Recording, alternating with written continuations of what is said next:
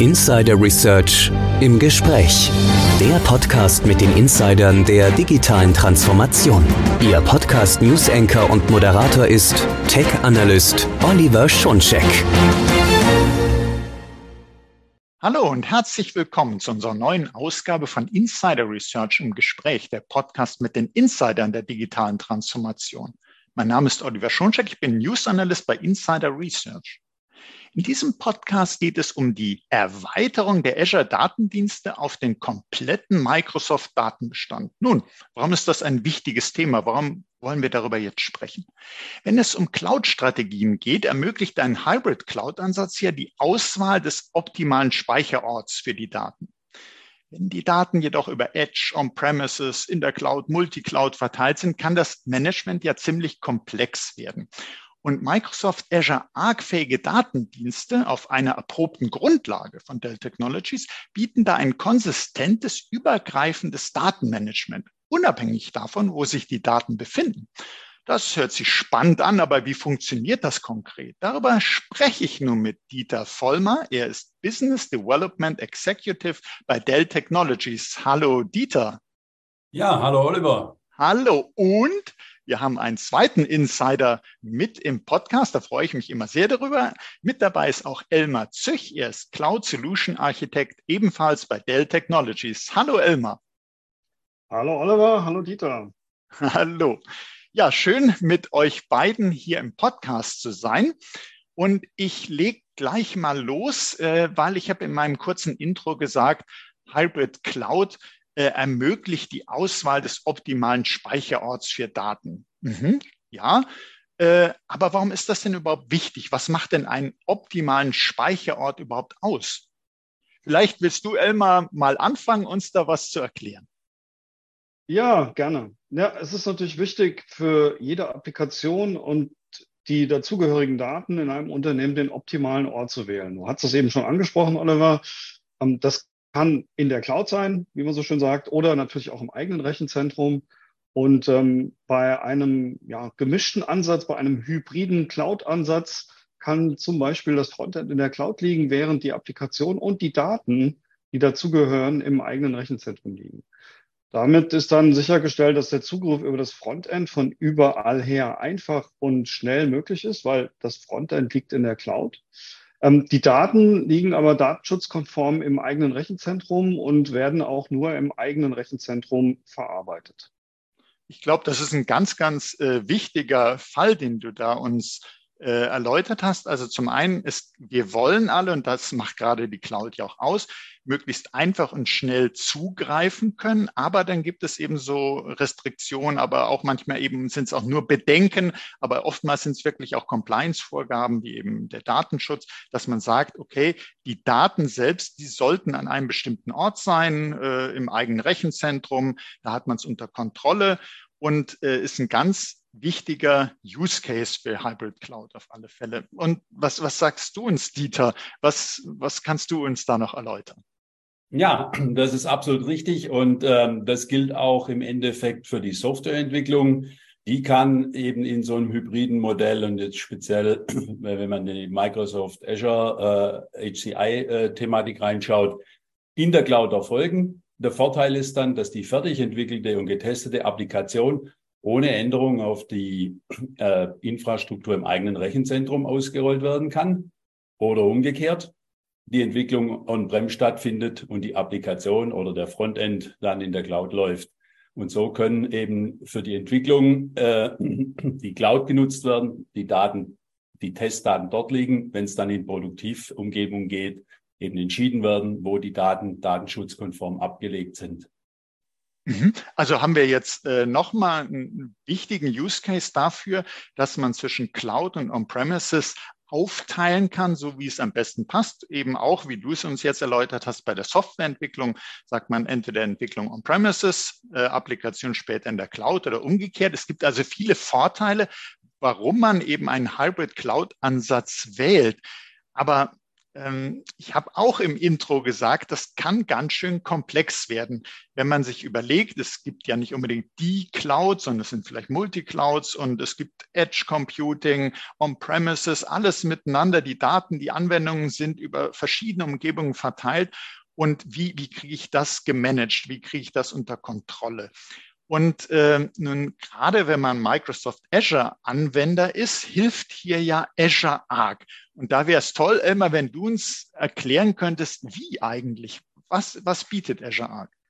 Ja, mit Azure Arc ähm, lässt sich eine einheitliche Governance über die gesamte IT-Landschaft implementieren. Gerade wenn Applikationen verteilt sind über mehrere Umgebungen, über mehrere Cloud, du hast eben Multicloud angesprochen, dann ist es ähm, sehr schwierig, eine zentrale und einheitliche Governance zu realisieren. Und Azure Arc hilft jetzt hier, äh, weil es eben Ressourcen, die nicht in Azure äh, nativ liegen, mit Hilfe von Azure-Diensten zu verwalten. Also zum Beispiel kann das ganze Thema Azure Security Management genutzt werden, um äh, Systeme, die mit Azure Arc in Azure sichtbar gemacht werden, eben auch ähm, auf der Security-Ebene zu verwalten.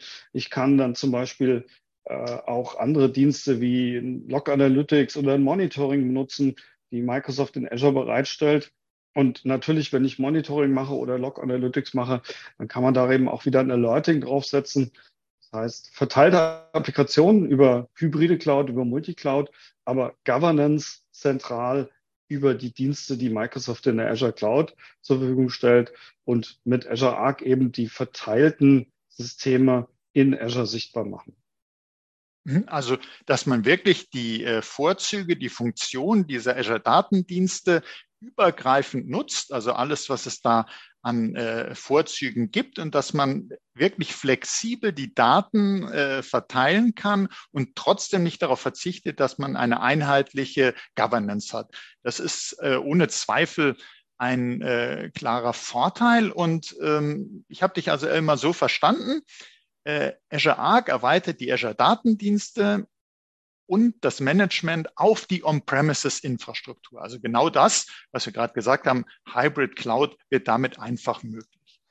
Und äh, wenn man sagt, es wird einfach möglich, ist in der Regel, wenn man genauer hinschaut, das doch eher kompliziert. Alles, was nach außen hin einfach aussieht, ist wahrscheinlich, wenn man unter die Motorhaube guckt, kompliziert. Ist das denn für den Anwender kompliziert oder ist es wirklich einfach und warum ist es so einfach? Ja, zunächst mal brauche ich für die äh, von dir angesprochenen Azure Data Services oder Datendienste auf gut Deutsch ähm, ein Arc-enabled Kubernetes. Das kann auch wieder beliebig in beliebigen Umgebungen laufen. Entweder ich nutze ein ähm, AKS auf Azure Stack HCI, also ein Azure Kubernetes Service auf Azure Stack HCI, um dann äh, meine lokale äh, laufende Kubernetes-Installation eben auch um, über Arc mit Azure zu verbinden. Und dann kann ich aus Azure heraus die SQL Managed Instances zum Beispiel nutzen. Und das ist in der Tat sehr einfach für den Endanwender. Also da ähm, muss man, glaube ich, bei Cloud auch immer zwei Sichtweisen so ein bisschen unterscheiden, nämlich die Sichtweise, der zentralen IT, die Dienste bereitstellen soll und der Konsumenten im eigenen Unternehmen, also diejenigen, die am Ende für ihre, ähm, ja, für ihre Arbeit, für ihre Applikation, für ihre Anwendung eine Datenbank benötigen.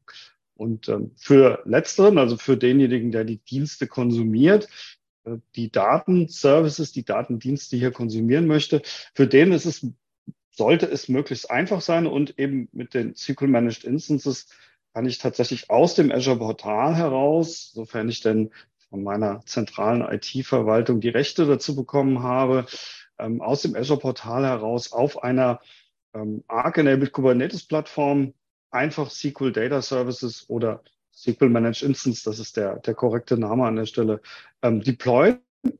Für mich, für meine Anwendung, für meinen Anwendungsfall äh, und kann dann in diese SQL Managed Instance natürlich auch Datenbanken rein deployen, oder eben auch Anwendungen nutzen, die äh, Datenbanken in dieser SQL Managed Instance dann nutzen. Die zentrale Governance bleibt weiterhin bei der IT, also die kann hier auch Vorgaben machen, ähm, was das Thema Sicherung angeht, ähm, was das Thema Sicherheit angeht. ähm, das bleibt, wie gesagt, an der Stelle weiterhin bei der zentralen IT. Mhm, und also ich stelle es mir jetzt so vor als Anwenderin, als Anwender, dass man wirklich so, wie man sich wünscht von der Cloud, äh, mir ist letztlich egal wo die Dienste und Daten genau jetzt lokalisiert sind, sondern ich will das für meine Anwendung, für mein Verfahren, das ich jetzt durchführen will, will ich das nutzen können. Und als Endanwender ist es auch, ist es auch so, ich muss mich da nicht äh, groß kümmern. Das wird also alles von der zentralen IT gemacht. Die zentrale IT aber behält das auch äh, sozusagen dieses verteilte System, wenn man so möchte, unter Kontrolle, hat das äh, unter einer einheitlichen Sicht, kann da für die Security sorgen, kann für die Datensicherung sorgen. Und das ist sicherlich das, wie man sich das auch als Nutzer wünscht. Man will ja in Wirklichkeit äh, Sicherheit haben, aber man, dass man sich nicht selber um alles kümmern muss. Das ist eigentlich der Wunsch, den man hat. Und jetzt Dell Technologies äh, habe ich auch eingangs gesagt, bietet da eine erprobte Grundlage für. Und ich habe gelesen, zwei Drittel aller auf Microsoft Software basierenden HCI-Systeme laufen auf einer Dell-Infrastruktur. Und da sage ich mir, zwei Drittel, das ist eine ganze Menge. Warum ist das denn so, dass sich da zwei Drittel schon so entschieden haben? Naja, vielleicht im Scherz ein bisschen gesagt, liegt es einfach daran, dass wir die besten Systeme anbieten im Markt. Ja, ist doch gut. ja, also es ist äh, tatsächlich so, Microsoft ähm, hat ja dadurch, dass die Azure Stack HCI-Systeme immer auch in Azure registriert werden, einen sehr guten Überblick darüber, äh, welche Hardware denn dahinter steckt. Und äh, wir sind da schon so ein bisschen stolz drauf, dass wir hier so eine große Verbreitung im Markt haben. Ähm, die Produkte bei uns heißen AX Nodes äh, und sind tatsächlich Dell Integrated Systeme für Azure Stack HCI. Ist ein ziemlich langer Name äh, für ein Produkt, wie ich finde. Aber das Integrated System spielt hier eine große Rolle, weil das tatsächlich eine zertifizierte, ähm, eine Zertifizierungsstufe von Microsoft an der Stelle ist. Ähm, nämlich die höchstwertige Zertifizierungsstufe, die Microsoft für Azure Stack HCI-Systeme anbietet. Und ja, ich bin so ein bisschen stolz drauf, ähm, die Dell AX Nodes oder die Dell Integrated Systems für ist der KCI, ähm, sind die einzigen Systeme, die es nur als Integrated System im Markt gibt. Und ähm, ja, was ist da so besonders dran? Nun, wir haben für die Systeme ein eigenes Produktmanagement und ein eigenes Produktengineering. Natürlich bedienen sich die Kollegen aus dem großen Lego-Baukasten unserer ähm, Server, aber sie sorgen eben dafür, dass die Komponenten in den AX-Nodes optimal zu den Anforderungen der Microsoft HCI-Lösung passt. Und äh, zwar nicht nur quasi initial, ähm, sondern über gesamt, den gesamten Lebenszyklus der Systeme. Dann für Azure Stack HCI gibt es ja von Microsoft auch einmal im Jahr ein Major Release Update und diese Major Release Updates werden eben von unserem Produktengineering auch nochmal ganz speziell auf unseren Systemen verprobt und getestet, um einfach sicherzugehen, ähm, dass die Endkunden die beste Experience ähm, hier an der Stelle haben. Das gilt auch für alle Updates, die quasi aus unserem eigenen Haus kommen, also alle BIOS-Updates, Firmware-Updates, Treiber-Updates, auch die werden ähm, von Produktengineering für Azure Stack HCI nochmal ganz speziell äh, getestet. Das ist immer derselbe Testzyklus, der hier durchlaufen wird.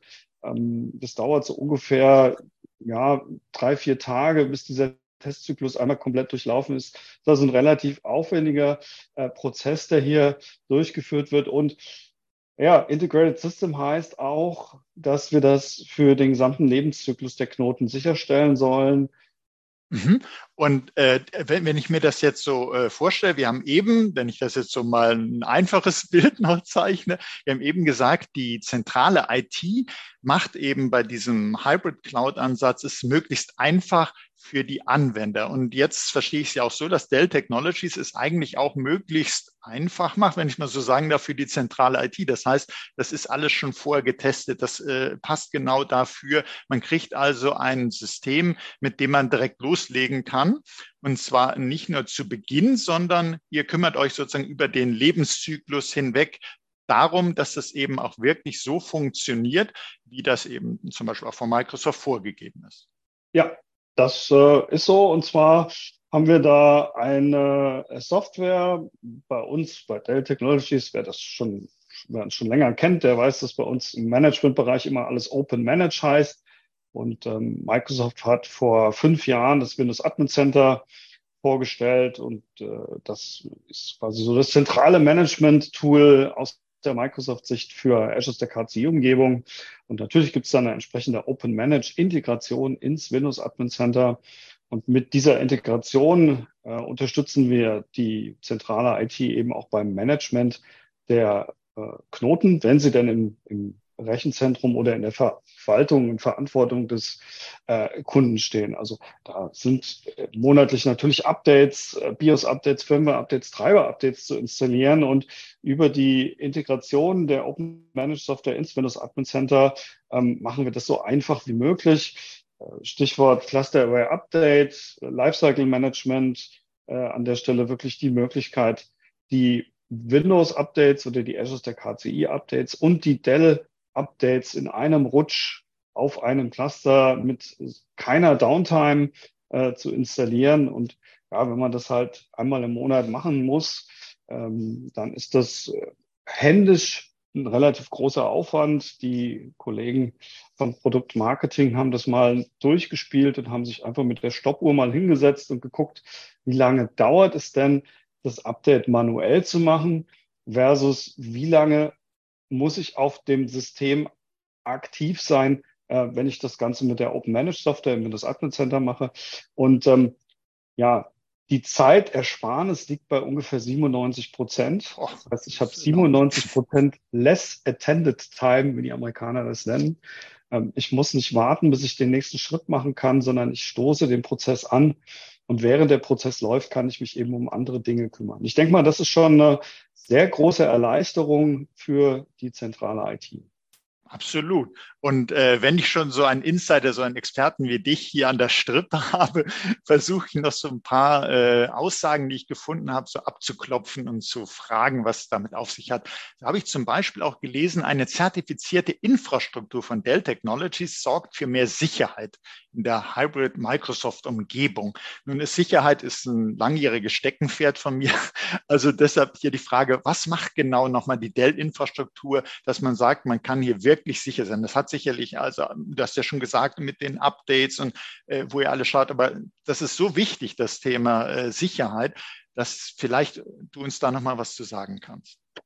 Ja, im Grunde fängt Sicherheit viel weiter unten im, im Stack an. Also ist äh, die, die schon die Hardware muss sicher sein. Und dazu gehört ähm, natürlich, dass wir unsere Komponenten äh, entsprechend äh, sicher fertigen.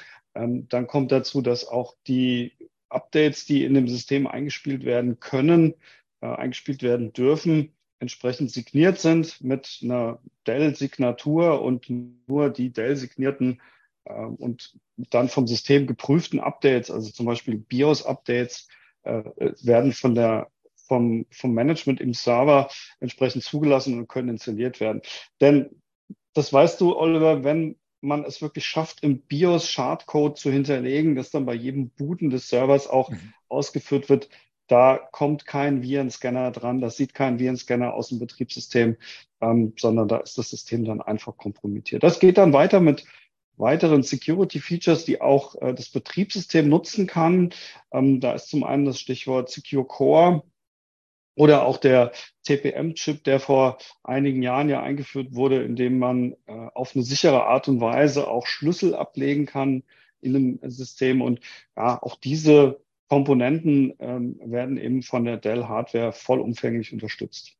Mhm, also kann man sich das so auch vorstellen, äh, da hat man wirklich dann Security by Design, weil es sozusagen von Grund auf das System auch auf Sicherheit ausgelegt ist. Und das trägt man dann ja in die Hybrid Cloud äh, sozusagen mit hinein, diese äh, grundlegende Sicherheit.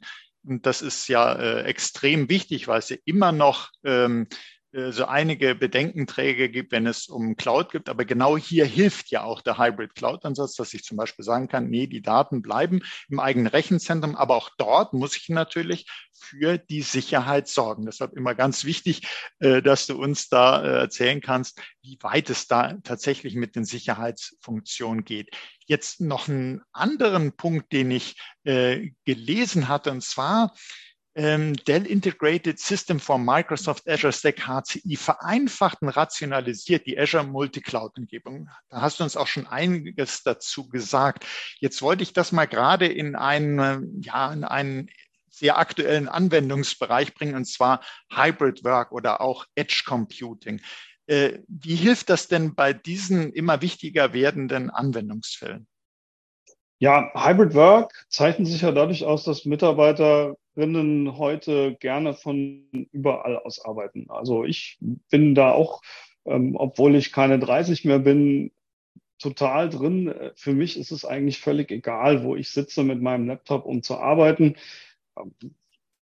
Das ähm, und da ist es dann aber trotzdem wichtig, dass natürlich die Sicherheit gewährleistet ist, dass also entweder der Laptop, mit dem ich unterwegs bin, entsprechend gesichert ist oder die IT ein System zur Verfügung stellt, ähm, auf das ich von außen zugreifen kann und was dann entsprechend in der zentralen Verantwortung der IT vielleicht sogar im eigenen Rechenzentrum äh, läuft. Und da bietet Microsoft mit dem Azure Virtual Desktop, kurz AVD, auf Azure Stack HCI eine Möglichkeit, hier eine sogenannte VDI-Umgebung äh, aufzubauen, eben auch wieder auf Azure Stack HCI. Und ja, das kann ich dann im Grunde genommen auch von jedem Endgerät aus, egal ob das jetzt besonders gesichert ist oder nicht.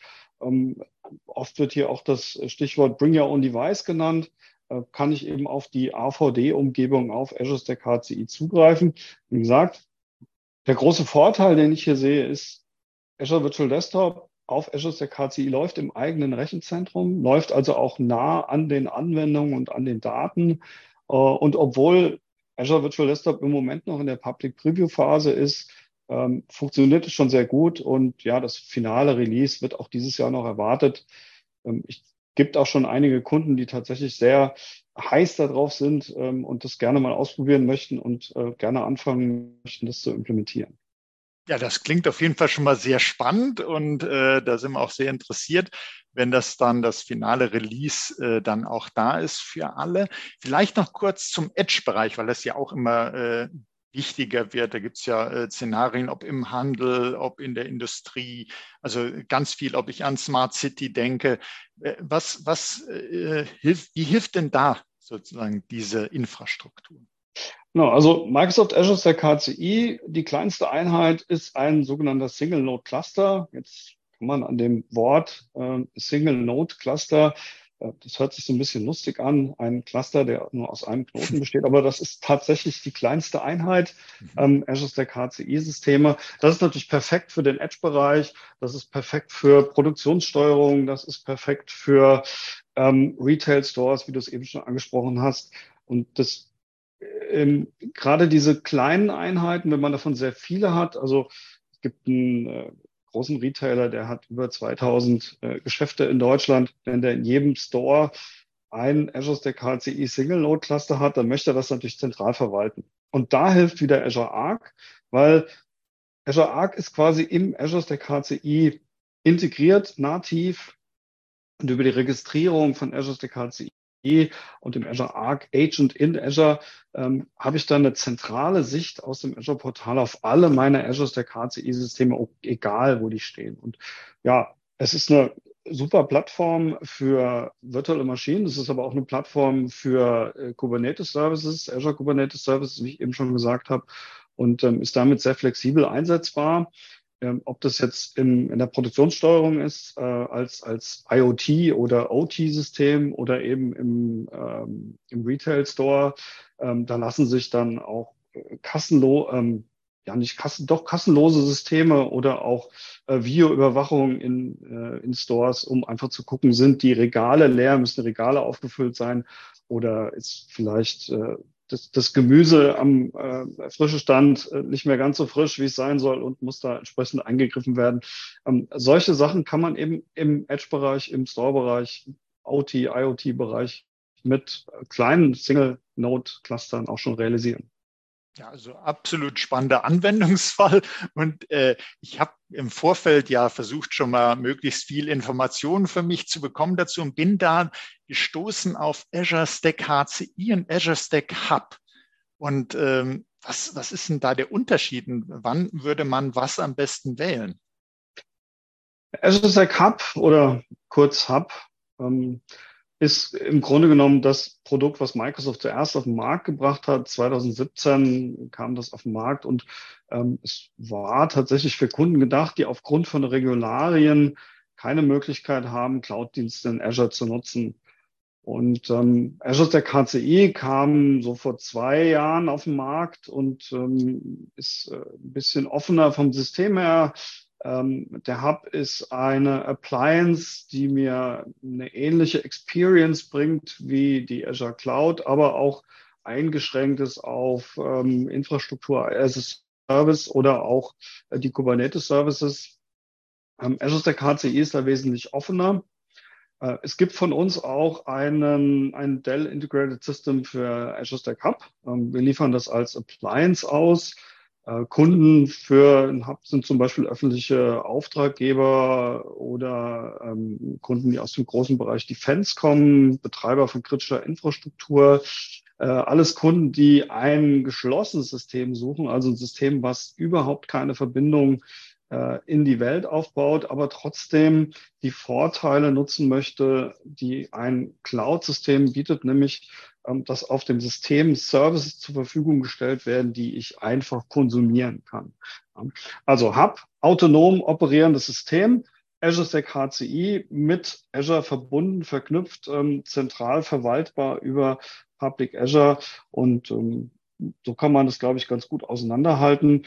Äh, Microsoft sagt, immer wenn ich dann, immer wenn ich eine Verbindung in die Cloud haben kann, dann Azure Stack HCI. Immer wenn ich ein autonomes System brauche, äh, was in sich geschlossen ist, dann äh, und was vor allen Dingen überhaupt keine Verbindung in die Cloud haben darf, dann Azure Stack Hub. Mhm. Und trotzdem sozusagen, dass der Hub trotzdem äh, so die Cloud-Vorteile eben bieten kann. Man kann es nutzen, äh, wie man es aus der Cloud kennt, ohne dass ich tatsächlich äh, zum Internet hin offen sein muss. Genau, also kann man das sagen. Es ist wirklich eine ganz, ganz abstrakt, eine ganz, ganz kleine Azure-Umgebung, die man im eigenen Rechenzentrum hat. Also okay, super. So auf einer 5000 Meter Sicht. Aber für die Vorstellung ist das auf alle Fälle ganz gut, dass man es einordnen kann. Ja. Jetzt, äh, Dieter, äh, du hast bestimmt äh, auch dem äh, Elmar jetzt hier so äh, gespannt zugehört und ähm, du begleitest ja auch oder ihr begleitet überhaupt ja äh, die Einführung. Und da gibt es Professional Services.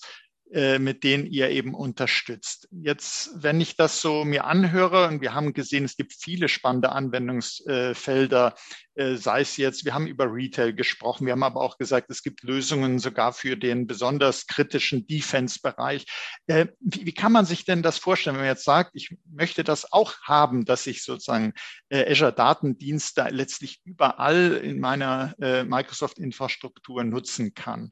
Ähm, wie, wie läuft so ein Projekt ab? Wie, wie unterstützt ihr das? Wie startet das? Kannst du uns da einen Einblick geben, Dieter?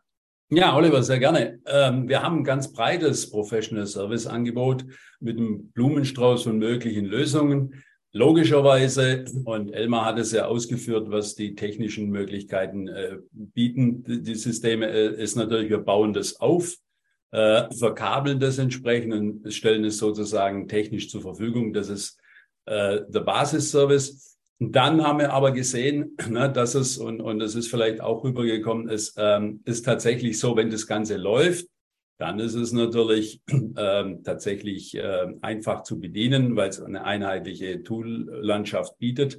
Aber um dahin zu kommen und aufgrund der Vielzahl der Services die das System anbietet, haben wir gesehen, dass insbesondere am Anfang, wenn man mit dem System neu arbeitet, ähm, es hilfreich sein kann, äh, sich äh, entsprechend äh, zusätzlicher Kompetenz zu bedienen, die hilft, dieses System dann auch maßgeschneidert äh, äh, zum Laufen zu bringen und in Betrieb zu nehmen. Und da bieten wir eben in verschiedenen Ausbaustufen, wir nennen sie Day 2 Beratung an. Ne? Äh, in Abstimmung mit dem Kunden legen wir dann fest, in welchen Themengebieten wir ihm zusätzlich noch Support anbieten, um ihn möglichst schnell in einen äh, optimalen Betrieb zu bringen. Was gehört alles zu diesen Dell Professional Services dazu? Wo könnt ihr überall genau. unterstützen? Also, genau. Also initial ist es uns wichtig, äh, den Know-how-Transfer äh, sicherzustellen und auch die Übergabe eines betriebsfertigen Systems zu erreichen, äh, sowohl für Azure Stack HCI als auch für das Windows Admin Center.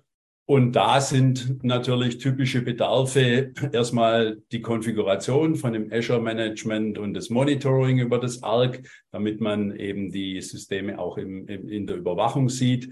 Äh, das Einbinden der Azure ARC Dienste. Ein ganz wichtiges Thema ist hier auch das Thema Backup-Integration mit Windows Admin Center Backup. Dann kommt als nächsten Schritt, wenn das System läuft, äh, bestehende Systeme zu migrieren. Wir sehen ganz oft, dass es äh, auch eine Ablöse ist des Azure Stack HCI von bestehenden Umgebungen. Äh, das heißt, dass dort entsprechend äh, die VMs ähm, äh, umgezogen werden auf das neue System. Das könnte zum Beispiel auch aus einer VMware-Umgebung heraus stattfinden. Und wenn man äh, mehr in das Thema Software Cloud Native reingeht, zum Beispiel die Konfiguration vom Azure Stack HCI AKS. Und damit legen wir dann die Grundlage für den Kunden, dass er die äh, Management- und Automatisierungsfunktionen von dem System dann nutzen kann. Ja, und äh, wie ich euch kenne, ist das wahrscheinlich noch nicht alles. Da gibt's noch was. Ja, äh, das ist richtig. Ne? Also nachdem eben da doch noch äh, weitere Funktionen von dem Azure Stack HCI äh, in Kombination mit Azure äh, möglich sind, ähm, geht es hier noch, endet es nicht, sondern geht noch weiter. Das nächste wichtige Thema ist Nutzung ähm, von Azure Site Recovery, um Backup und Business Continuity Anforderungen äh, unserer Kunden und deren Unternehmen entsprechend zu unterstützen. Äh, da ist ein wesentliches Thema die Orchestrierung vom Azure Site äh, Recovery. Äh, geht aber weiter. Na, wir haben es gelernt. Es gibt äh, Azure Arc Data Services und hier die SQL Managed Instances einzurichten, äh, den Azure Arc Enabled SQL Server zum Starten zu bringen, die verschiedenen App Services äh, bereitzustellen. Dann ein ganz wichtiges Thema, wenn man dann in einen effizienten Betrieb reinkommen möchte, die Erstellung und Einführung von Azure Profiles, die dann helfen, äh, Folgedeployments automatisiert abzuhalten, damit Aufwände zu sparen und eben wirklich auf einen ganz äh, effizienten und äh, wiederholbaren und damit auch stabilen Betrieb zu kommen. Und last but not least, wir haben es vorher schon diskutiert, das Thema Security, dann auch ein Beispiel in Azure Defender für Cloud auch auf dem HCI zu implementieren und damit auch die äh, Sicherheit von außen entsprechend zu erhöhen. Ja, und äh, das sind natürlich ganz viele Themen und du hast es schon gemerkt, ne? das ist auch nichts, was man dann äh, innerhalb von einem Tag oder zwei vielleicht komplett alles erledigen kann. Äh, deswegen bieten wir diesen Service auch an und wir nennen das hier bei Dell äh, einen Residency Service. Das heißt, wir bieten an zum Beispiel für die ersten drei Monate, wenn das System anläuft, einen Experten zu buchen, der bei all diesen genannten Fragestellungen dann permanent zur Verfügung steht und hilft und gemeinsam mit dem Kunden an der Stelle und dessen Betriebsteams dieses äh, Know-how aufbaut und in die äh, Regelbetrieb überführt.